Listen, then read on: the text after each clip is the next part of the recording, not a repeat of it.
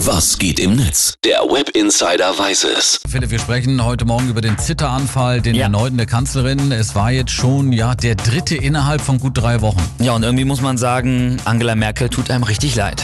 Und nach dem Vorfall hat sie sich äh, auf einer Pressekonferenz zu den ja besorgten Fragen der Journalisten auch geäußert. Mir geht es gut. Ich habe äh, neulich schon einmal gesagt, dass ich in einer Verarbeitungsphase der letzten militärischen Ehren mit dem Präsidenten Zelensky bin. Die ist offensichtlich noch nicht ganz abgeschlossen, aber es gibt Fortschritte und ich muss damit jetzt eine Weile leben. Aber mir geht es äh, sehr gut und äh, man muss sich keine Sorgen machen. Im Internet wird jetzt natürlich viel spekuliert und kommentiert leider auch viel, ich sag mal so, unter der Gürtellinie. Ja, das ist eine Sauerei. Das können wir uns wirklich sparen. Äh, wie sagen wir immer so schön? Don't feed the trolls. Du sagst es, Olli.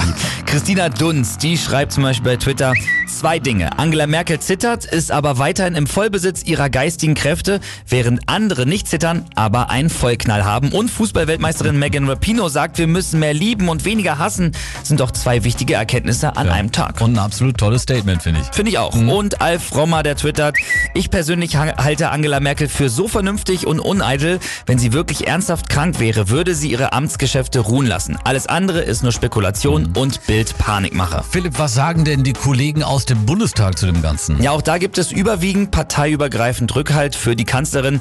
Dietmar Bartsch, der Vorsitzende der Linken, der twittert, man kann und muss die Politik von Bundeskanzlerin Merkel deutlich kritisieren, wie die Linke und ich das auch persönlich reichlich tun, aber diese Respektlosigkeit, die Häme und die Schadenfreude über ihre Zitteranfälle sind einfach widerwärtig. Schluss damit. Das zeugt von Größe. Äh, Philipp, besonders aufgefallen ist ja auch, dass Angela Merkel scheinbar da etwas vor sich hingemurmelt hat, während sie diesen Zitteranfall hatte. ne? Ja, das stimmt. Viele Medien haben die bekannte Lippenleserin Julia Probst gebeten, zu entziffern, was die Kanzlerin da vor sich hergesagt hat.